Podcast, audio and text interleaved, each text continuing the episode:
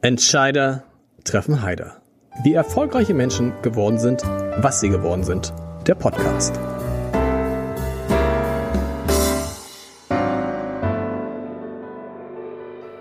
Herzlich willkommen, mein Name ist Lars Heider und ich habe tatsächlich gerade sowohl von meinen Eltern als auch von meinen Schwiegereltern ein Buch geschenkt bekommen, das an sich nicht so schlimm ist, ne?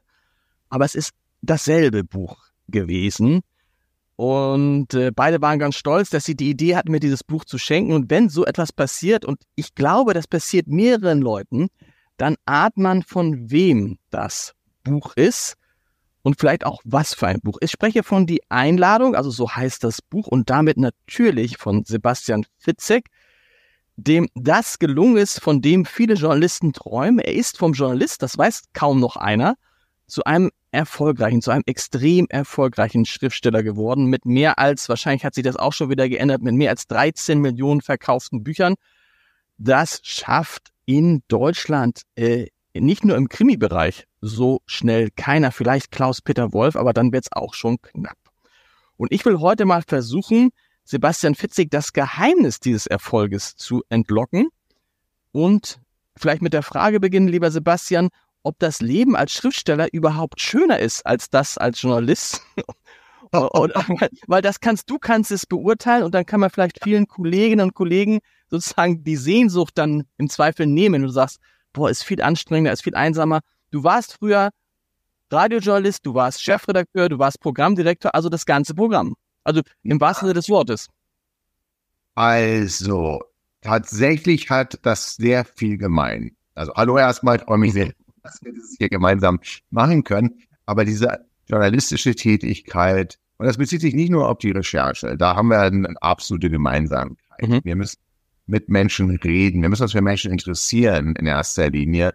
Und wir wollen doch alle hinter die Kulissen gucken und den anderen Blickwinkel auf beispielsweise auch Alltägliches haben. Wir sind permanent, ähm, arbeiten wir. Das heißt, ähm, äh, wir haben ja so ein bisschen unser, unser Hobby, unsere Leidenschaft ähm, zum Beruf gemacht und das bedingt natürlich auch, wenn man als Journalist irgendwo unterwegs ist und äh, was bemerkt, was sieht, im Hinterkopf ist, ach, ist das nicht vielleicht irgendeine Geschichte wert?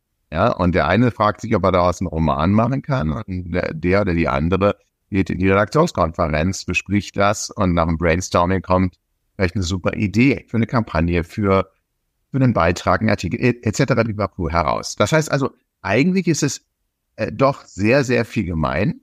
Ähm, aber der Unterschied besteht dann tatsächlich in der Ausführung. Ähm, das Buch dauert in der Regel länger als beispielsweise ein Radiobeitrag. Und man ist einsam dann beim Schreiben. Das ist wirklich der große Unterschied. Da muss sich ja jeder fragen, ob er das, ob er das will. Vielleicht sagen die einen, ja, super. Ich muss die ganzen Kolleginnen und Kollegen nicht sehen. Ähm, drei Monate, vier Monate sich irgendwo einzuschließen, ist gut. Bei mir ist es andersherum. Ich war das so gewöhnt, eine Redaktionskonferenz um mich herum zu haben, dass ich in so einer Art Bürogemeinschaft schreiben muss, um zwischen den Kapiteln mal in die Kaffeeküche gehen zu können und mit Leuten reden zu können. Ähm, also ich, mich inspirieren Menschen und wenn ich monatelang ohne Menschen wäre, das ging überhaupt. Wie, das ist interessant. Du hast dich irgendwo in ein Büro eingemietet und gehst da zum Schreiben hin, weil jeder andere Autor, jeder andere Journalist würde sagen, was ich zum Schreiben vor allen Dingen brauche, ist Ruhe. Ich weiß, die ja. Diskussion, die Diskussion bei uns in den Redaktionen immer, wer kriegt ein Einzelbüro, das war die wichtigste Diskussion. Du machst ja das Gegenteil, du hast Leute um dich rum, die telefonieren, die Dinge machen. Ja, also man muss äh, zwei klarstellen. Als 2004 äh, ich einen Vertrag bekam und 2005 hörte, da werden maximal 2500 Stück von der Erstauflage in die Therapie gedruckt, da dachte ich, okay, das kann nicht so hundertprozentig funktionieren. Ähm, und habe eine, eine, eine Firma gegründet, wo das hat sich hochtrabend an. Es war eine Gemeinschaft von Freundinnen und Freunden, vor allem Manuela Raschke, äh, meine beste Freundin, die ähm, damals auch beim Radio gearbeitet hat, im, im, im äh, Marketing. Und der, die habe ich gefragt, würdest du mich unterstützen? Weil ich brauche für Lesereisen, Backoffice etc. Und ich weiß, du bist gut in Buchhaltung. Ähm, und ich habe dann äh, Sabrina Rabo, die damals als PR-Agentin äh, gearbeitet hat, gefragt, würdest du mich hier unterstützen? Und habe dann in mich selbst investiert, eine Firma aufgemacht, die ähm, eigentlich mich selber managen sollte. Mittlerweile arbeitet die auch für andere Autoren ähm, und die sind etwas gewachsen. Und das ist diese Firma, wo ich quasi ein Büro habe und als Autor mhm. gehe, ähm, um zu schreiben. Da kann ich die Tür zumachen. Das heißt, Einzelbüro ist sehr wichtig zum Schreiben, aber ich kann sie eben auch aufmachen ähm, und kann rausgehen und habe auch äh, und kann mich mit Leuten an den Tisch äh, setzen und kann äh, Besuch empfangen. Aber hauptsächlich ist das für mich psychologisch. Ich muss das Gefühl haben, ein produktives Mitglied der Gesellschaft äh, zu sein. Ich muss mich anziehen, ich muss irgendwo hinfahren, ich muss eine Strecke zurücklegen. Ich muss wissen, jetzt beginnt meine Arbeit. Ähm, sonst ist es nämlich so, man steht auf, man hat eine Idee, man setzt sich ran und um zwölf klingelt der Postbote und guckt einen sehr misstrauisch an, wenn man auf dem Bademantel da steht und denkt, aha, der Künstler. man selber ist ja ständig ähm, mit der Frage beschäftigt, ob das, was man tut, überhaupt von Nutzen ist, beziehungsweise ob es überhaupt das, was man heute geschrieben hat, den Weg ins Buch findet. Das wird ja tausendmal bearbeitet. Das ist vielleicht beim Zeitungsartikel, Online-Artikel, auch Radiobeitrag anders. Der wird definitiv irgendwann gesendet werden ähm, und muss dann fertig sein, die Deadline. Beim Buch arbeitet man und arbeitet man und hin und wieder denkt man sich, also was du heute gemacht hast, das findet sowieso nie den Weg zwischen die Buchdecke. Das ist jetzt interessant, weil das ist ja, es ist ja so vielschichtig, wie Krimi-Autoren, wie Schriftsteller arbeiten. Klaus-Peter Wolf war schon mal in diesem Podcast und das kennt jeder die Geschichte. Der schreibt seine Bücher mit einem Füller, mit einem Füller, wo er die Tinte aus dem Tintenfass holt und der schreibt und er sagt, ich muss jeden Tag schreiben, dann schreibt er die, schreibt er die fertig, dann diktiert er diese Bücher, also liest er sie sich selbst nochmal vor, dann werden die abgeschrieben und fertig. Ich habe vor kurzem äh, John Luke Banalek getroffen, der nicht John Luke Banalek heißt, sondern Jörg, du weißt es besser, ne? So, wir sagen ja, also, aber ein sehr schönes Genau, ein schön. Und der sagt, ich mach das, ich mach irgendwie meine Ding, ich fahre dann in die Bretagne im Sommer und so lange braucht so ein Krimi auch nicht. Fand ich auch interessant, also es klang so nach so ein paar Wochen. Wie ist dein, äh, wie ist dein Schreibprozess und ist es so wie bei einigen, dass das Buch sozusagen während des äh, Schreibens entsteht? Hast du vorher eine Strategie? Wie läuft das? Ja, es ist tatsächlich so, dass es jeder, jede anders macht und deswegen ist diese Frage immer wieder interessant und auch ich stelle sie Kolleginnen und Kollegen, wie schreibst du eigentlich? Und man kann ja grob unterscheiden, erst einmal von Leuten, die äh, viel plotten, mit anderen Worten, die einen ganz umfangreiches Exposé schreiben. Genesve beispielsweise hat weit über 100, vielleicht sogar 200 Seiten, das jedes einzelne Kapitel durchdacht und dann wird es einfach runtergeschrieben. Dann haben wir Stephen King auf der anderen Seite, der sagt, wenn du zwei Figuren, die interessant sind, zusammenwirfst, dann äh, geht es sowieso los auf die Reise, da brauchst du gar keine großartige Geschichte dir ausdenken. Ähm, Beides ist für mich nicht der gangbare Weg. Ich habe so einen Mittelweg äh, gefunden. Bei John Nesbitt wäre ich viel zu treu, weil ich die Geschichte so elaboriert vor mir liegen würde, da würde ich gar keinen Sinn mehr sehen, mich täglich einen Schreibtisch zu quälen und zu sagen, oh, das musst du jetzt auch noch als Fleißarbeit ausformulieren. Ähm, und bei Stephen King, da äh, habe ich nicht das Genie dazu, darauf zu vertrauen, das würde am Ende schon alles gut gehen. Ähm, sondern ich mache so ein Exposé, das hat aber nur so maximal 30 Seiten, das sind die wesentlichen Figuren und Handlungsstränge. Ähm, man kann sich so eine Kohle-Schraffierungszeichnung äh, mit vielen weißen Feldern vorstellen. Auf die weißen Felder freue ich mich besonders, weil das sind die, wo ich denke, okay, wie geht's weiter? Ähm, das, das sind die, die mich auch zur Arbeit quasi treiben wieder, weil ich unbedingt selber erleben will, wie die Geschichte weitergeht. Aber ich habe es nicht, aber ich habe trotzdem ungefähr, ich habe so ein paar Benchmarks, an denen ich mich lange hangele. Ähm, wohl wissend, dass nach 80 Seiten spätestens die Figuren so ihr Eigenleben entwickeln, dass ähm, ich tatsächlich irgendwann zum Beobachter degradiert bin und auch das Exposé gar nicht mehr zur Hand nehme. Also es ist bei mir, wie gesagt, dieser, dieser Mittelweg und ähm, ich habe auch nicht, dass ich täglich schreiben muss, sondern ich nehme mir einen, einen Bereich, eine Zeitspanne von mindestens drei Monaten, in denen ich wirklich täglich schreibe. Und davor und danach geht viel Zeit fürs Nachdenken oder fürs Überarbeiten oder fürs ähm, ja, Recherchieren beispielsweise dann drauf. Und das Ziel ist ein Buch pro Jahr? Das Ziel ist eigentlich ein pro Jahr, wobei tatsächlich ähm, es ist so, dass äh, wenn man, und das ist auch eine Parallel zu Journalisten, wenn man erst einmal auf der Suche nach bestimmten Themen ist, mhm. dann fallen die einem auch viel stärker auf. Äh, das ist diese typische selektive Wahrnehmung, man trägt sich mit dem Kauf eines äh, Autos, da denkt man drüber nach. Und auf einmal sieht man nur noch diese Marke auch in der Farbe, in der man sogar drüber nachdenkt. Vorher ist einem das überhaupt nicht aufgefallen. Ähm, und deswegen mein vieles klingt arrogant, wenn man sagt, man hat viele Ideen.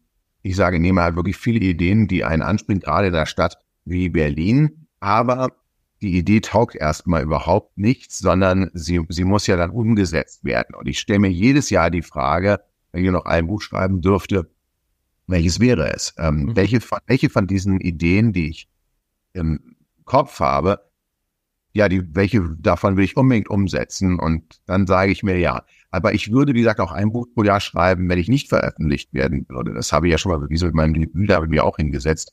Ich wusste, die, die ich dazu zwinge, die werden es lesen, also meine engeren Verwandten und Freunde, aber der Rest, keine Ahnung, äh, was da, was da passiert. Ähm, das heißt, also das ist auch, das ist ein bisschen ein Unterschied zum journalistischen Beruf. Also ich glaube nicht, dass man, wenn man sozusagen nicht mehr in der Redaktion erwünscht ist, trotzdem am nächsten Tag noch weiter einen Artikel schreibt. Eher nicht. Du musst nochmal, du hast es sehr oft erzählt, aber natürlich musst du nochmal die Geschichte von die Therapie erzählen, weil das, ich finde das bemerkenswert. Stimmt es, dass das 13 Mal abgelehnt wurde? Ja. Also ich glaube, also ich habe es 15 Mal, äh, 15 Verlagen zugeschickt und 12 Mal wurde es abgelehnt und drei haben sich bis heute nicht gemeldet. So ist äh, offiziell. Also, Hast du es, also das ist, du hast das geschrieben, hattest die Idee, die, die war ja schon ein bisschen länger her, hast die Idee ja. und hast es dann zeitgleich an alle Verlage, an 15 verschiedene Verlage geschickt.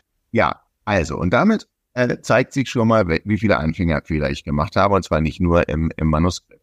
Und alle, die sich mit dem Gedanken tragen, ein Buch zu veröffentlichen, sollten besser diesen Fehler, den ich gemacht habe, nicht machen. Ich sage immer, dass, also mein Lieblingsbeispiel ist, ich beispielsweise, ich kann nicht Fußball spielen. Ich habe es aber auch noch nie so richtig probiert. Wenn ich jetzt also auf den Platz gehen würde und feststellen würde, ich semmel das Ding also mit Cabracho wirklich zwischen die Pfosten ähm, und alle sagen, wow, aber der Fitzek, der hat ja Talent. Ähm, dann würde ich trotzdem nicht am nächsten Tag bei Bayern München oder hier in Berlin bei Union klingeln und sagen, erste Bundesliga, wann stellt ihr mich auf? Das habe ich aber getan. Ich habe meinen ersten Schluss abgegeben. Ich habe meinen ersten Entwurf geschrieben und wie jeder Autor, jede Autorin, die es geschafft hat, 300, 400 Seiten sinnvoll zusammenhängend zusammenzubringen, äh, wird größenwahnsinnig. Also ich bin, ich wurde auch größenwahnsinnig, dachte mir, also alleine die Tatsache, dass es etwas, dass man äh, über mehrere hundert Seiten das von A bis Z von mir lesen kann, das muss ja schon alleine wert sein, dass man es veröffentlicht. Dabei, und dann habe ich es an die A-Verlage geschickt. Also ich habe es an die Bayern Münchens dieser Welt quasi okay. geschickt mit meinem allerersten Schuss. Ähm, und die haben logischerweise dann abgelehnt. Ähm, wobei logischerweise, man muss halt sagen, in dieser jetzt doch sehr überkommunizierten Welt guckt halt, das ist vielleicht wirklich ein Nachteil, es guckt keiner mehr darauf, wie jemand werden kann, sondern nur noch darauf, wie jemand gerade ist. Mhm. die Entwicklung sozusagen, dafür hat keiner mehr Zeit. Du musst also den fertigen Bestseller oder das gute Buch abgeben. Dann sieht man, okay, da muss man ein bisschen lektorieren. Aber wenn man dann merkt, hm, da ist noch ein langes Stück Arbeit vor uns, dann werden zumindest die A-Verlage sagen, nee. Ich allerdings, Größenwahnsinn geht weiter, dachte, die haben halt das gar nicht gelesen, die haben mir Briefe zurückgeschickt, die haben sich gemeldet, bin da untergegangen, die haben mein Genie nicht erkannt ähm, und habe dann gegoogelt und habe festgestellt, es gibt Literaturagenten. Das war damals in den USA schon lange etabliert und im angloamerikanischen Bereich, aber auf gar keinen Fall in Deutschland. Und ich bin auf Ron Hocke gestoßen, der ähm, eins meiner Lieblingsbücher lektoriert hatte sogar damals. Er war Lektor von Michael Ende, die unendliche Geschichte. Ich dachte, das passt. Hab den angeschrieben und hat mir auch keinen Ver äh, Ertrag gegeben. Da dachte ich nämlich, jemand, der nur verdient, wenn er Prozente bekommt für den Deal, den er vermittelt, der muss es ja lesen. Er hat es gelesen und meinte dann, aber Herr Fitzek, Sie haben sehr viele Anfängerfehler gemacht. Ähm, man erkennt das Talent, aber beispielsweise hat er mich gefragt, wieso spielt denn die Handlung in den USA? Weil damals spielt die Therapie auf einer kleinen Insel, Ostküste USA. Ich sagte, naja, viele Thread, die ich gelesen habe, spielen dort. Und er sagte, nee, die spielen immer dort, wo der Autor sich auskennt. Wo kennen Sie sich denn aus? Das hat dazu geführt, dass ich das Buch umgeschrieben habe, ähm, weil ich meinte, na gut, ich kenne mich in Berlin, ich kenne mich Deutschland aus. Und so wurde es ein Psychologe in Deutschland spielt. Ähm, das war die allerbeste Entscheidung. Also er hat durch Fragen mich dazu gebracht, das Ding siebenmal umzuschreiben und hat dann den Drömer Knauer Verlag, allerdings als einzigen Verlag, der tatsächlich auch abgelehnt hatte, zuvor nochmal überzeugen können, das in einer Kleinstauflage zu versuchen. Das ist, das wusste ich auch nicht. Zweieinhalbtausend äh, Exemplare. Ja. Das ist, das ist natürlich aus der Sicht, aus deiner Sicht von heute total wenig, aber auch aus der Sicht von damals hast du gesagt, ups, wenn ich ja, zweieinhalbtausend. Ich dachte erstmal zweieinhalbtausend Leute, die alle auf einem Hauch stehen, mein, ähm, mein Buch in der Hand halten. Ich habe das visualisiert und fand das, fand das toll. Ja. Dann hat mir ähm, meine Lektorin gesagt, äh, das war damals die Andrea Müller, der nach leider den Verlag gewechselt hat, ähm, die, aber nicht weit die, die sagte, ja, die ist schon klar, dass es 5500 Buchhandlungen in Deutschland gibt. Damals war es so viel, ich glaube, heute ist es leider ein bisschen weniger. Und da ist, habe ich mir ausgerechnet, ne, es geht doch keiner in, in der Buchhandlung, guckt, was gibt's Neues unter F und gibt eine Therapie daraus. Also statistisch gesehen, es kann statistisch gesehen gar kein Bestseller werden. Das hat diesen Ja. Traum hat jeder. Ähm, das wurde mir dann erstmal klar, weil natürlich muss man erstmal eine gewisse Menge drucken und die muss auch vorrätig sein, damit man in einer Woche überhaupt auf die erforderliche Stückzahl kommt, um in die Bestsellerliste zu kommen. Genau. Das war definitiv ausgeschlossen. Ähm, und deswegen hatte ich mich von diesem Gedanken, dass es mal ein Bestseller wird, komplett verabschiedet. Umso erstaunlicher war es, dass die Therapie dann, ähm, weil es sie in den Buchhandlungen übrigens nicht gab, in den Internetbuchhandlungen immer weiter nach oben kletterte, weil zum Glück die Mundpropaganda einsetzte, die Leute wollten es lesen ähm, und haben es nicht gefunden, haben es im Internet bestellt. Dann sind die Buchhändler und Buchhändler tatsächlich am Nachbezogen. Ähm, und dann ist es auch in die offizielle Bestsellerliste eingestiegen. Allerdings, ähm, ich sage mal einfach nur auf Platz 27. Das war für mich 2006 die absolute Sensation überhaupt. Ähm, 27. Ja. Es werden aber nur Platz 1 bis 20 offiziell in Buchhandlungen gezeigt. Also ich war in der Buchhandlung nie mit der Therapie ein Bestseller. Jetzt allerdings tatsächlich ist Serie ist zum allerersten Mal wieder in die Top 20, zum, äh, oder in die Top 20 eingestiegen. Ähm, so hoch war tatsächlich Therapie noch nie in der offiziellen Spiegel-Bestsellerliste, ähm, was, was wirklich erstaunlich ist, weil das Buch ist ja nun auch schon mal 17 Jahre alt. Aber erklär noch mal, wie ist es dann, also das eine Mund-zu-Mund-Propaganda, da sind 2500 Exemplare gedruckt. Das heißt, dann werden die auch nicht gleich am ersten Tag und in der ersten Woche 2500 Exemplare verkauft. Sondern, Eben. aber das, äh, wie, hast du das irgendwie dann schon befördert durch Auftritte, bist du zur Buchhandlung gegangen? Weil das ist ja, was man feststellt bei den, bei den richtig Großen. Also Ja. bei dir, bei, Ja. sag mal, bei, bei dir, bei Klaus-Peter Wolf, das sind ja die beiden, glaube ich, die ganz an der Spitze stehen. Ja, auch Äh, Nele Neuhaus beispielsweise. Nele Neuhaus, genau, genau, okay. Aber ihr seid, ihr, da- das ist eben, es ist so ein, wie du es gesagt hast, es ist so ein Gesamtpaket, ne? Also, äh, Ja, also ein Bestseller muss tatsächlich gewollt sein. Erst Ja. einmal. Wenn ein Verlag, äh, der muss es als Spitzentitel deklarieren. Und dann ganz wichtig, das wurde mir auch klar, was die wichtigsten Menschen im Verlag sind die, die den wenigsten Kontakt zu Autorinnen und Autoren haben. Leider. Nämlich die Menschen, die im Vertrieb arbeiten. mhm. Die lesen erst einmal das Buch. Die sind davon begeistert und die gehen dann in die Buchhandlungen und sagen, hm, nimm mal nicht nur zwei, nimm mal vielleicht drei Bücher. Und zwar tatsächlich dritter Band Harry Potter, so war das. Da habe ich die, ähm, den Vertreter kennengelernt, die Vertreterin, die probiert hat, dass Harry Potter jetzt nicht nur mit einem einzelnen Exemplar, und zwar dritter Band, in die Buchhandlungen äh, liegt. Dann wurde es mit dem dritten Band, oder ich glaube vierten, ich bin mir nicht ganz sicher, zum absoluten Hype auf jeden Fall, nicht sofort mit dem ersten. Ähm, und dann musste man natürlich keinen mehr überzeugen. Aber diese Überzeugungsarbeit bei Buchhändlerinnen und Buchhändlern, natürlich auch die Buchhändlerinnen und Buchhändler, die es dann lesen. Und da hatte ich tatsächlich extremes Glück. Eine ähm, Buchhändlerin, Andrea Kramer, die hat ein Forum betreut im Internet, ähm, Bücherorgeln. Äh, und ähm, die wurde von äh, dem ähm, Vertreter aufgesucht und damals war der Spitzenschipper drüber Knauer Andreas, äh, nicht Andreas sage ich, ähm, äh, John Katzenbach und Mhm. äh, das war äh, die Anstalt, wenn ich mich nicht, äh, wenn ich mich nicht irre, genau die Anstalt. Und ähm, das wurde auch plakatiert und alles und wurde auch ein großer Bestseller. Ich kam einen Monat später. Andrea Kamer rief ihren ähm, äh, Vertreter an und sagte, sag mal, in dem Katalog, du hast mir den Katzenmacher ans Herz gelegt, der war auch gut und super, aber du hast mir gar nicht von dem Fitzek erzählt. Und der meinte dann, ja, der Fitzek, tut mir leid, habe ich nicht gelesen, weil ich, ich kann jetzt nicht alle Bücher lesen, die da äh, sind. Ich meine, den musst du mal machen, der ist echt gut. Dann hat er sich hingesetzt und hat ähm, äh, das gelesen und hat dann äh, gesagt, stimmt, der ist wirklich gut. Hat es anderen im Verlag gegeben. Im Verlag haben sie es dann auch äh, gelesen. Das hört sich ein bisschen komisch an, aber es kann ja nicht jeder Mitarbeiter im Verlag jedes Buch lesen, was der Verlag ausbrennt. Die müssen ja auch Konkurrenz beispielsweise Mhm. lesen.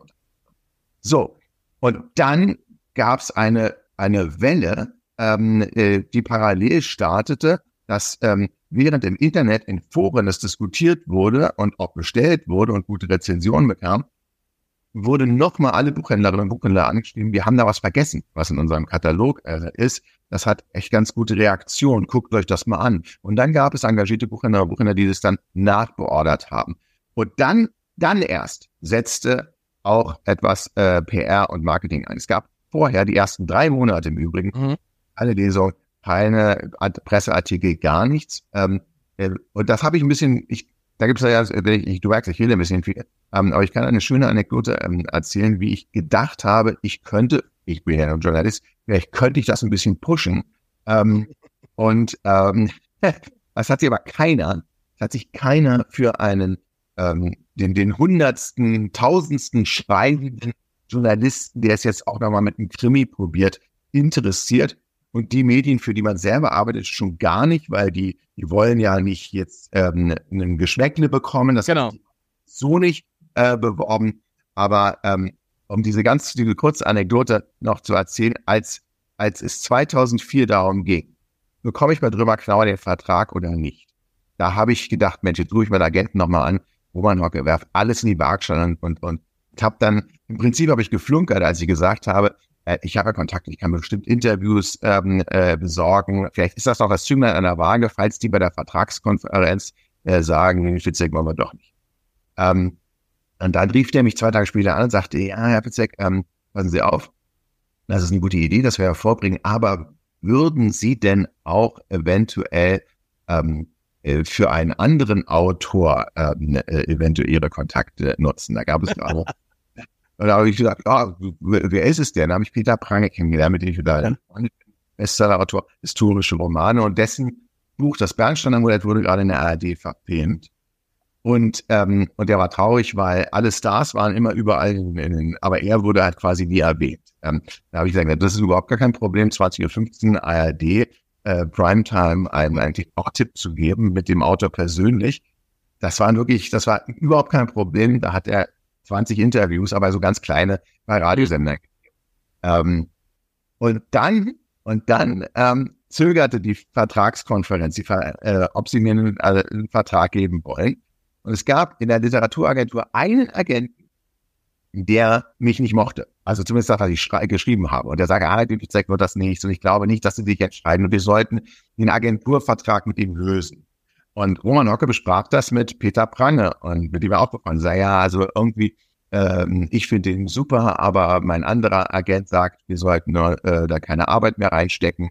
Und äh, da sagte Peter Prange dann zu ihm, ja, sag mal, bist du bekloppt? Das ist der Einzige, der mir Interviews äh, besorgt hat. Das ist egal, was er Scheiß schreibt. Äh, die lässt es mal schön in der Agentur.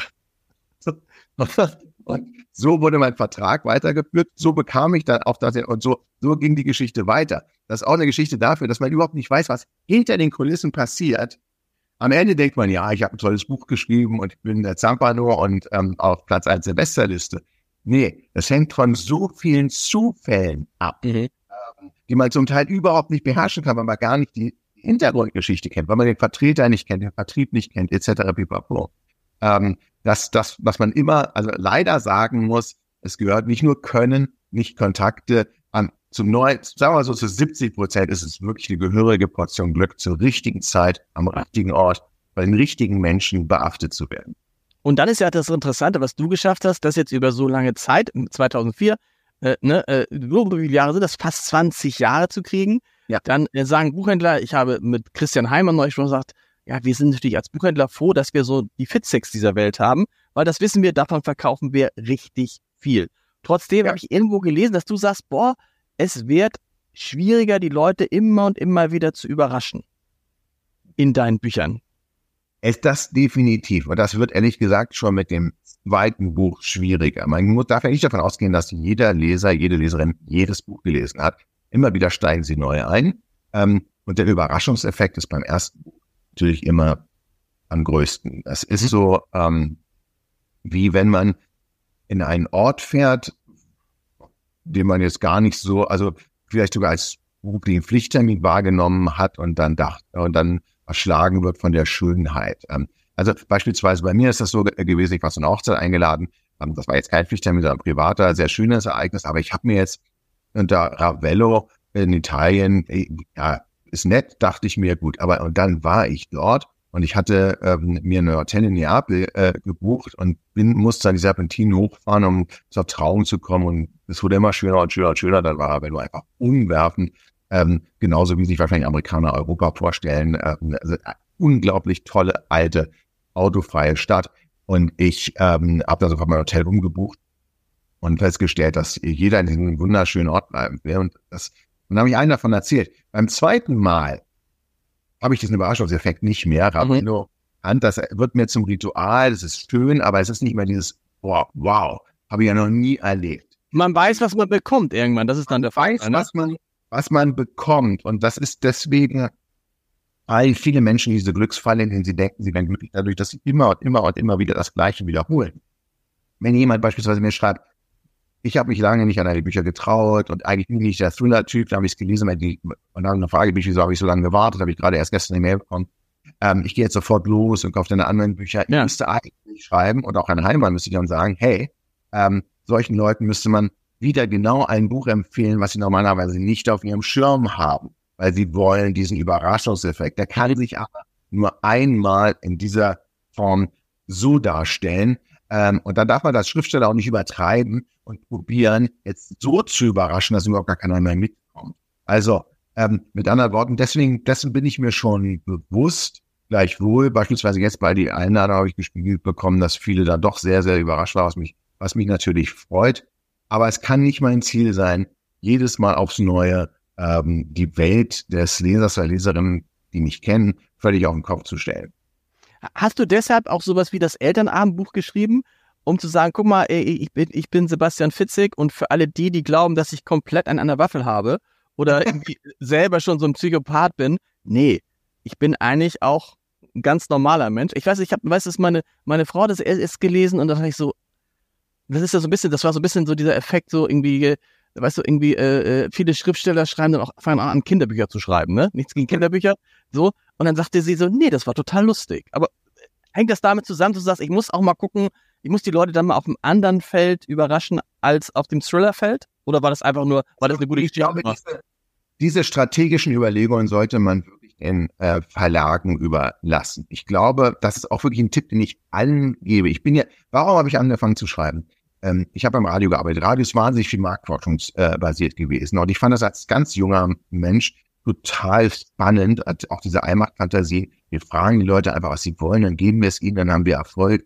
Ähm, das, äh, gerade was Musikforschung anbelangt, dann war das einfach nur noch ermüdend, zumal weil es nicht immer stimmte, ähm, äh, weil dann irgendwie Steve Jobs dann schon im Hinterkopf immer mehr sagte, also hat er so ein hm. Zitat, äh, was geteilt wird, ähm, die Leute wissen gar nicht, was sie wollen, bevor wir es ihnen geben. Ähm, äh, das, das war dann, und dann dachte ich, nee, also irgendwie wenn du jetzt was machst beruflich, also musst du auch was machen, völlig ohne Marktforschung, ohne darauf zu gucken, was andere wollen, äh, sondern ein Buch schreiben, was du gerne lesen willst. Das war ja gerade das Problem, dass alle gesagt haben, hätten sie uns mal vorher gefragt, hätten wir ihn sagen können, ein Psychiater, der Deutschland spielt, das ist eher nicht so das, was wir uns vorstellen. Hätte ich Marktforschung gemacht, wäre ich nie ähm, mhm. Autor geworden. Und deswegen soll man erst einmal das Buch mit so viel Herzblut schreiben und danach, wenn das Buch fertig ist, Danach kann man sich meinetwegen überlegen, strategisch, also auch wichtig, hier, welches Schaufenster stelle ich denn äh, jetzt? Äh, wie bewerbe ich es denn jetzt? Gar nicht schlimm finde ich es, wenn man von Anfang an sagt, ah, guck mal, weiblicher Harry Potter wäre doch vielleicht jetzt eine Marktlücke, machen wir mal, probieren wir mal. Das wird in der Regel überhaupt nicht funktionieren. Und deswegen, ich habe mir nie die Gedanken gemacht nach dem Motto, muss jetzt eine zweite Schiene eröffnen oder sowas. Der Verlag sicher nicht. Ich habe erst einmal gesagt, Mensch, ich probiere meinen Dank sagen die, die Leute, mit einem Schmunzler in die Realität wieder zu entlassen, nachdem es doch sehr trübe und düster war, dass man so, ein, eine kleine Rampe hat, die einen wieder in den Alltag ähm, entlässt. Meine Lesungen habe ich gemerkt, ähm, äh, am meisten mögen die Menschen und auch ich im Übrigen, über, wenn ich über die verhaltensauffälligen Freunde erzähle, mit ihren skurrilen Geschichten nämlich zur Psychothriller inspirieren. Und dann haben immer mehr gesagt, Mensch, vielleicht schreibst du mal ein Buch im Stile deiner Danksagen, vielleicht im Stile deiner Lesungen, die eher lustig sind, als ähm, dass ich probiere, Leute zu gruseln. Und dann kam Corona und ich erinnere mich daran, dass ich mal eine Idee hatte für was Lustiges. Und ich war wirklich, der Heimweg kam gerade raus. Ich dachte eigentlich, wir haben jetzt die Welle hinter uns. Dann hieß es, nee, Weihnachten wird wieder alles dicht gemacht. Ähm, und da dachte ich, also wenn, wann nicht jetzt, braucht man vielleicht mal was Lustiges, also was noch was drüberes ähm, als den Heimweg wollte ich jetzt nicht schreiben. Hab mich daran gesetzt. Und, ähm, und das ist ehrlich gesagt, ich habe das sogar streckenweise in einem Hotel, einem Familienhotel geschrieben, wo viele Kinder sind, aber tagsüber waren die alle draußen und ich äh, saß in der, in der Lobby, habe das geschrieben und habe vor mich hingekichert. Hm. Dachte, wenn mich jemand beobachtet hat und mich erkannt hat, dann dachten die natürlich, die wussten ja nicht, dass ich einmal Lustigen. Da ist ja der Irre, genau. Der sitzt ja irre in einem Familienhotel, ja, seine Kinder irgendwo im, im Bad sind und ähm, schreibt einen Psychoschüler und kichert in sich hinein, der ist, der, der muss wirklich krank sein. Mhm. Also das um die Frage abzuschließen. Äh, viele, viele ähm, haben übrigens gesagt, also jetzt haben sie einen endgültigen Beweis dafür, dass ich nicht ganz rund laufe, äh, wegen Elternabend, weil das ja auch sehr ähm, abgedreht ist. Und, ähm, und Männer, Männer sagen mir hauptsächlich, jetzt kann ich endlich auch mal was von dir lesen. Früher wäre ja statistisch gelesen immer mehr von, von Frauen gelesen. Das muss, das ist, ist tatsächlich auch so. Ne? Also wir haben, ja. man liebt es ja bei, bei True. Warum ist das so? 70, 80 Prozent ja. deiner Leserinnen sind, ist es in, in, in den, auf den Lesereisen auch so? Publikum, 70, ja. 80 Prozent Frauen? Gut. gut da die Männer mit dann, ne? Ja wenn ich in Hamburg auch wieder bin, als erste wäre auch fragen, wer ist nie gezwungen, wer wurde mitgeschleppt, wer würde lieber gerne was anderes machen. Ähm, das sind ja meistens die Männer, die sich, die sich melden. Einige sind aber Wiederholungstäter, weil sie sagen, also die Bücher lese ich nicht, aber die Veranstaltung finde ich toll.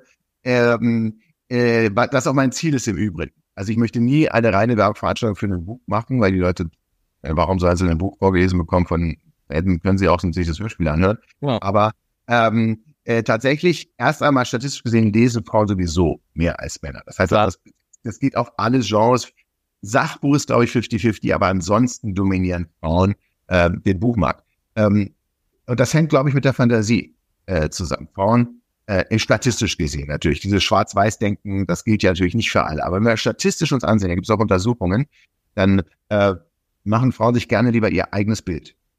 Ähm, und wollen nicht Bilder vorgesetzt bekommen. Ich will das jetzt gar nicht werten, aber das ist der Grund, warum viele beispielsweise meiner Leserin sagen, das lesen kann ich, aber die Film kann ich nicht ähm, weil sie ähm, äh, weil sie dann eventuell auch nicht weiterblättern können, weil sie fremde Bilder vorgesetzt bekommen und die Fantasie von Frauen ist hundertprozentig eine eigene, ähm, eine, eine andere als die von Männern. Wie gesagt, immer nur statistisch gesehen es gibt eine Studie aus den USA, die sagt, Frauen hören äh, True Crime Podcasts vor allem, weil sie auch ein bisschen glauben, sich dann vorbereiten zu können, falls sie ja. selbst mal. Ist das auch eine Erfahrung? Also ist es tatsächlich auch ein Grund, warum Frauen deine, weil dass ihnen das passiert, was in deinen Büchern passiert, ist ja relativ unwahrscheinlich, um nicht zu sagen, komplett ja, es ist so. Also mein, das ist so, ich schreibe über die Ausnahme, um die Regel zu beleuchten. Das ist ganz mhm. wichtig, aber ist mal, um die Frage äh, zu beantworten, das kann ich natürlich jetzt nicht aus eigener Erfahrung sagen, aber ich saß in der Prüfungsdiskussion auf der Frankfurter Buchmesse neben äh, Melanie Rabe, äh, sehr geschätzte Kollegin, und sie meinte, sie erklärt sich das auch so, dass Frauen leider, statistisch gesehen, sehr viel häufiger Opfer von Gewaltverbrechen äh, werden, die im Übrigen auch in der Regel Männer begehen. Ähm, und deswegen ein höheres Interesse daran haben, sich zunächst einmal damit auseinanderzusetzen. Und gerade Bücher beispielsweise, ähm, aber auch gute True Crime Dokus geben ja Ursachen- und Motivforschung. Eine Zeitung, da sieht man von wegen, ähm, äh, äh, ja, schlimmes Gewaltverbrechen passiert, äh, Nachbarschaft ist in den Entsetzen, aber man, man bekommt die, wenn überhaupt das Motiv, die Zusammenhänge immer nachgereicht, dann man wird eigentlich alleine gelassen und das ist zumindest ähm, eine vorherrschende Meinung, dass deswegen Frauen eben wirklich an äh, Verbrechen interessierter sind, auch sicherlich, um sich vorzubereiten, auch aber, weil sie Angst haben. Und äh, das mein scheint paradox zu sein, aber es ist tatsächlich so. Ähm, ein guter Thriller beschäftigt sich vielleicht zu zehn Prozent maximal ähm, mit den Schicksalsschlägen und der Gewalt und dem Tod. Der Rest geht ums Leben, nämlich um die Werte, die verteidigt werden. Der Kampf des Helden, der Heldin gegen die Gefahr, ähm, um wieder in eine Normalität äh, äh, zu kommen. Und da hilft es natürlich, deswegen bei True Crime habe ich ein bisschen meine Probleme, weil bei True Crime ist ja auch Unterhaltung und ich unterhalte mich nicht so gerne, wenn ich weiß, dass das Leid real ist. Mhm. Ähm, bei Fiktion, ähm, auch wenn mir manchmal vorgeworfen wird, naja, das ist doch zu abgedreht oder das ist doch noch nie passiert, dann sage ich ja zum Glück. Ich will ja auch nicht passieren. Ich möchte nur das als Ausnahme nehmen, um dann die Regel, nämlich das Leben äh, zu beleuchten, so wie Leute in eine Achterbahn steigen und nicht rausgeschleudert werden wollen, trotzdem diese Nahtoderfahrung haben wollen, damit am Ende die Endorphine äh, ausgeschüttet werden, wenn man sicher wieder unten angekommen ist.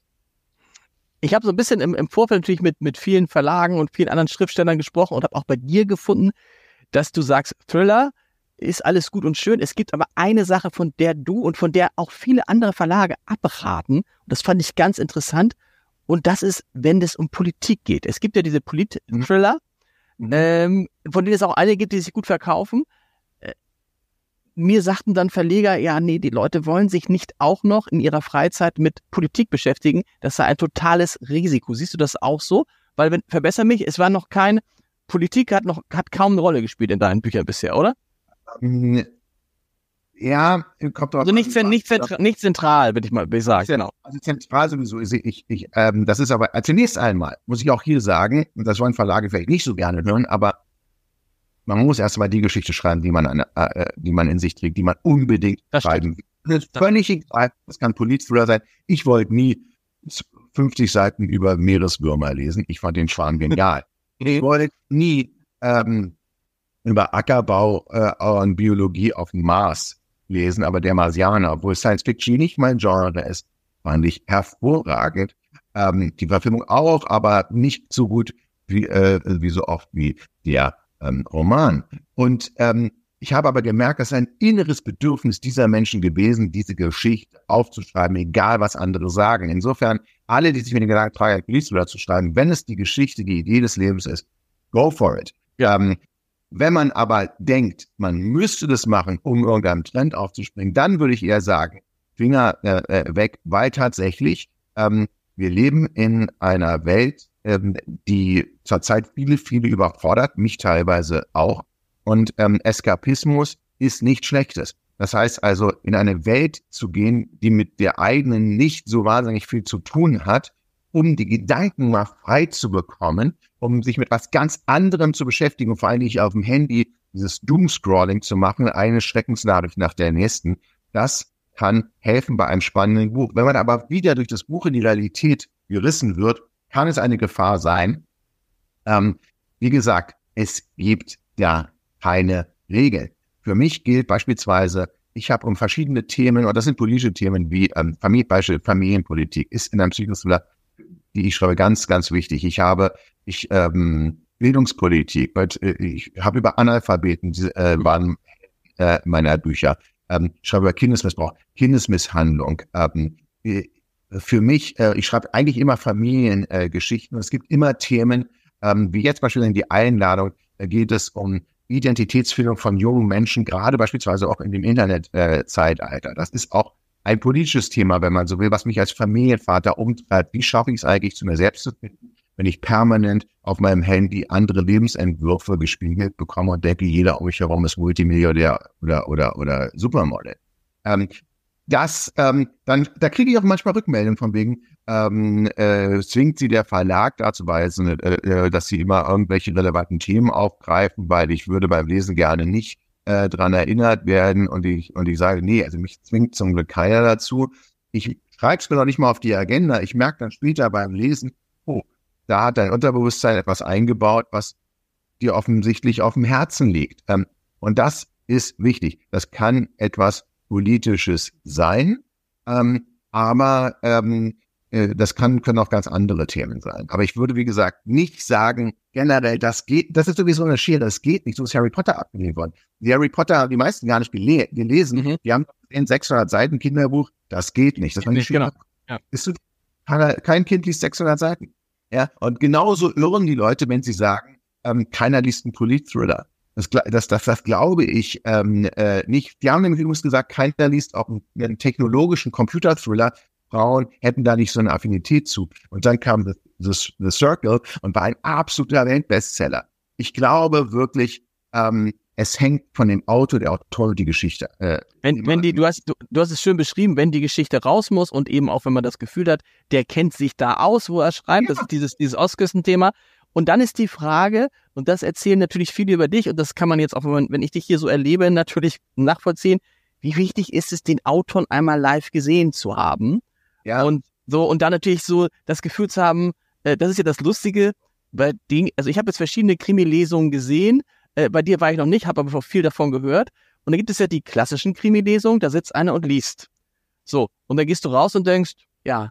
Und dann erlebe ich aber Krimi-Lesungen und von dir wird das auch erzählt, wo du, wo du, wenn du nur die Reaktion des Publikums hören würdest, würdest du, würde man denken, ich war hier bei Otto Walkes oder so. Also es war irgendwie eine Comedy-Veranstaltung, weil die Leute liegen auf dem Boden vor Lachen und mhm. hinterher sagst du ja, das war übrigens Sebastian Fitzek. Mhm. Also das spielt anscheinend eine Rolle, dass die Leute irgendwie eine Verbindung zu dem Autor aufbauen. Also das ist natürlich in unserer überkommunizierten Welt nie schlecht und ähm, dass man jemanden von Angesicht zu Angesicht äh, kennt. Ähm, aber auch hier muss ich einschränkend sagen, bei mir ist es durch den Zufall entstanden, dass meine Lesungen so ablaufen. Denn 2006, Therapie kam raus. Ich habe ja gesagt, in den ersten Wochen und Monaten, es gab, es gab nichts, was irgendwie geplant war. Lesungen schon mal gar nicht. Mhm. Dann wurde es erfolgreich und dann kam die erste Lesung. Ich wurde angefragt von einer Buchhandlung in Berlin. Ich sagte, ja gut, okay, mache ich. Ich habe überlegt, ich war vorher noch nie auf einer Lesung und dachte, was machst du? Weil ähm, Lesung, das ist wahrscheinlich nur so ein Oberbegriff. Die Leute wollen doch nicht allen Ernstes mir zuhören, wie ich mein Buch vorlese. Können sie doch von Simon Jäger das Hörbuch, was damals übrigens noch nicht gab, ähm, äh, hören. Ähm, auf jeden Fall habe ich mir gedacht, die wollen bestimmt den Autor kennenlernen, weil sonst würden sie ja nicht sogar Eintritt zahlen zusätzlich zum Buch. Ähm, wer zahlt für eine Werbeveranstaltung Eintritt? Also bin ich da hingegangen, habe einen Beamer reingeschleppt, eine Leinwand und habe ähm, tatsächlich über meine Recherche, über die verhaltensauffälligen Menschen, die mich kennen, habe mir ein bisschen was überlegt, habe das Publikum mit einbezogen. Da kam die Buchhändlerin und meinte, das ist ja super, toll, Herr Fitz, sowas hat man noch nie. Und ich sage, ja, was, was machen denn die anderen? Und sagen, ja, die lesen.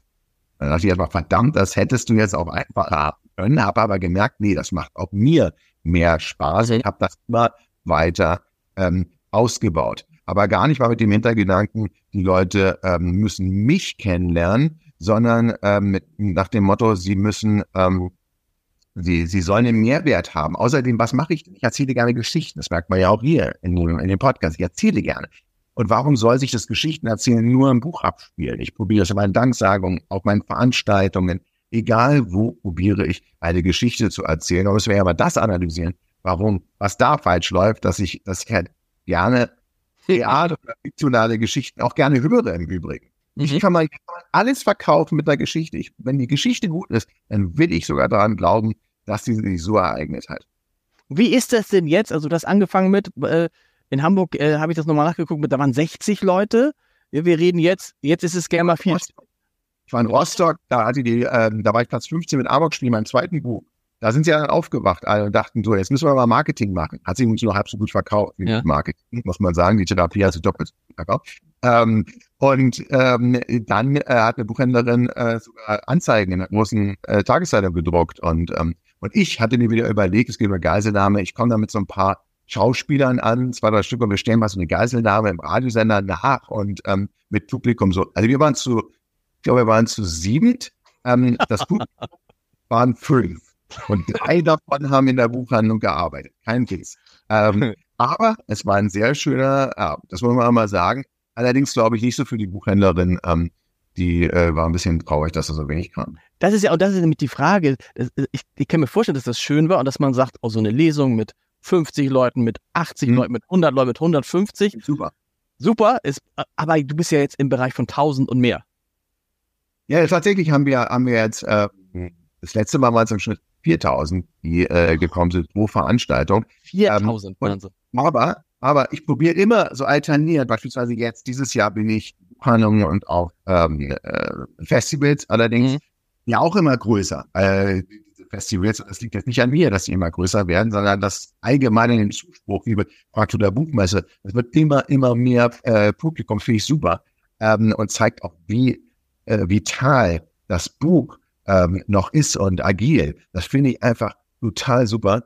Ähm, aber ähm, ich, ich habe einmal dann geplant eine Buchhandlungstour und habe auch gesagt, ähm, äh, ich komme und lese in der Buchhandlung, weil ich wieder, ich möchte gerne wieder wie mhm. früher, wie so eine Clubtour, äh, die Musiker machen.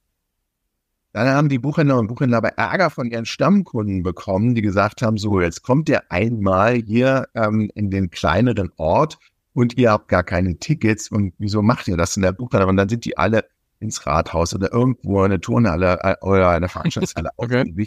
Und dann war ich wieder, äh, was ich natürlich nicht bedauere, aber war ich wieder vor tausend äh, äh, Leuten. Ähm, und ich verstehe das natürlich auch. Ähm, allerdings, ähm, ich, also ich lese wirklich auch gerne vor kleinerem äh, Publikum. Aber, aber, aber, ja, aber, aber liest, du, liest, liest du tatsächlich? Nee. Also liest ja, doch, auch. Ich, ich habe immer vier Leseparts, also eine halbe Stunde, eine Stunde quetsche ich, eine Stunde lese ich. Ähm, okay. Da ist aber schon viel gelesen bei einer halben Stunde. Manchmal Manchmal quatsche ich auch so viel, dass ich es dann ver vergesse. Da hat sich auch schon mal jemand beschwert. Er hat gesagt, er wollte zu einer Lesung kommen, er möchte das Buch hören und so. Ähm, äh, das muss man sich auch davon verabschieden. Man kann es tatsächlich und sollte es auch nie allem recht machen. Weder mit den Büchern noch mit den Veranstaltungen. Dafür lebt man ja eigentlich auch nicht, um es immer allen recht zu machen. Kann man sagen, dass 2023 das so das, das bisher größte Sebastian Pitzig-Jahr war?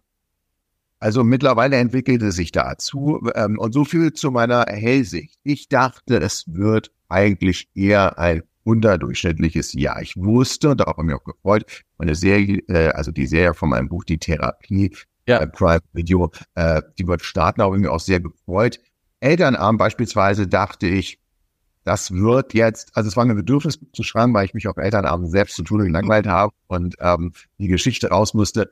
Ich ging aber felsenfest davon aus, dass dieses Buch sich maximal halb so gut verkaufen wird wie ähm, der erste letzte Tag. Das war das Buch, was bei Corona entstanden ist. Mhm. Und das war so, äh, das, äh, das, das kam so raus. Und, und beim Elternabend, mir hat zwar gefallen, aber ich ging jetzt mal davon aus, dass die, die beim ersten letzten Tag dazugegriffen hatten und dann sich dachten, na ja, gut, ich bleib mal lieber bei den Thrillern, was sich das sozusagen, diese Neugierde halbiert hat. Mittlerweile hat sich mehr als doppelt so viel äh, verkauft, was mich wirklich, äh, also äh, war unglaublich. Genauso bei Passagier 23 da dachte ich, das wird mein absolut erster Flop, weil ähm, ich habe mir keine Gedanken gemacht darüber während des Schreibens. Das war eine Geschichte, die musste raus. Das war auch gut so.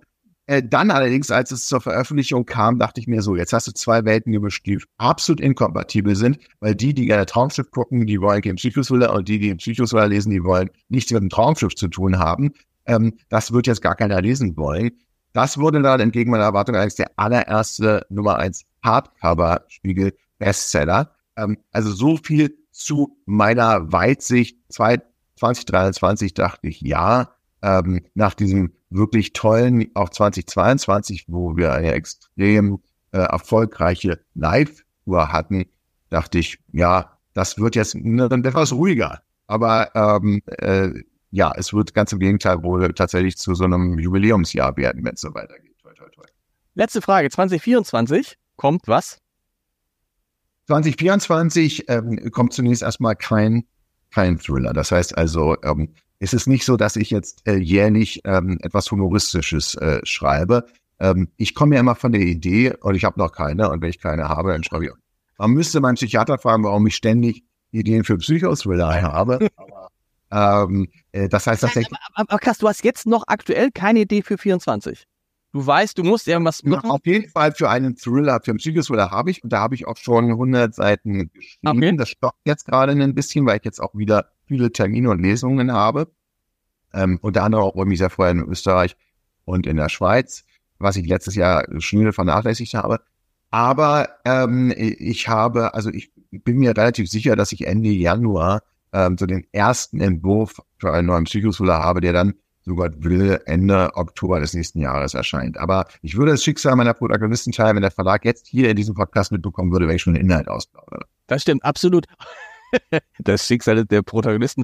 Ähm, äh, wann, wie ist es für dich? Musst du, wann musst du abgeben? Jemand wie du, der kann auch ganz kurzfristig abgeben oder sagt der Verlag so, so, so, so, immer noch sechs Monate vorher oder damit die Lektur, tatsächlich? Ja, also erst einmal will ich natürlich auch ähm, Überarbeiten ist die wichtigste Arbeit äh, bei einem, einem Buch. Der erste Entwurf, hat schon Hemingway gesagt, ist immer Mist und man muss überarbeiten. Der erste Entwurf ist psychologisch wichtig, man hat's mal, man hat irgendwas, woran man arbeiten kann, aber dann muss der grobe Klotz geschliffen werden. Dann tatsächlich, ich dachte auch, man schickt das, drückt auf den Knopf, wird gedrückt, geht los.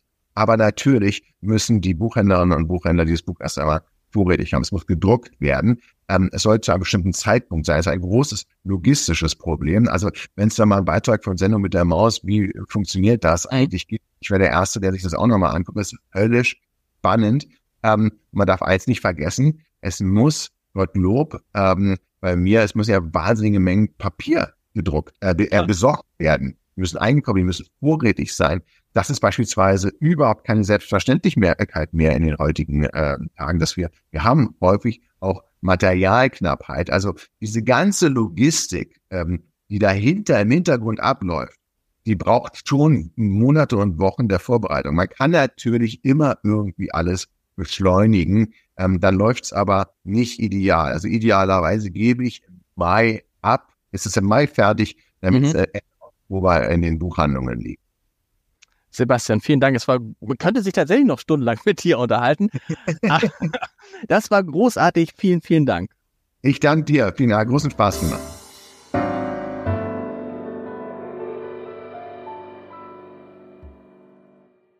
Weitere Podcasts vom Hamburger Abendblatt finden Sie auf abendblatt.de slash podcast.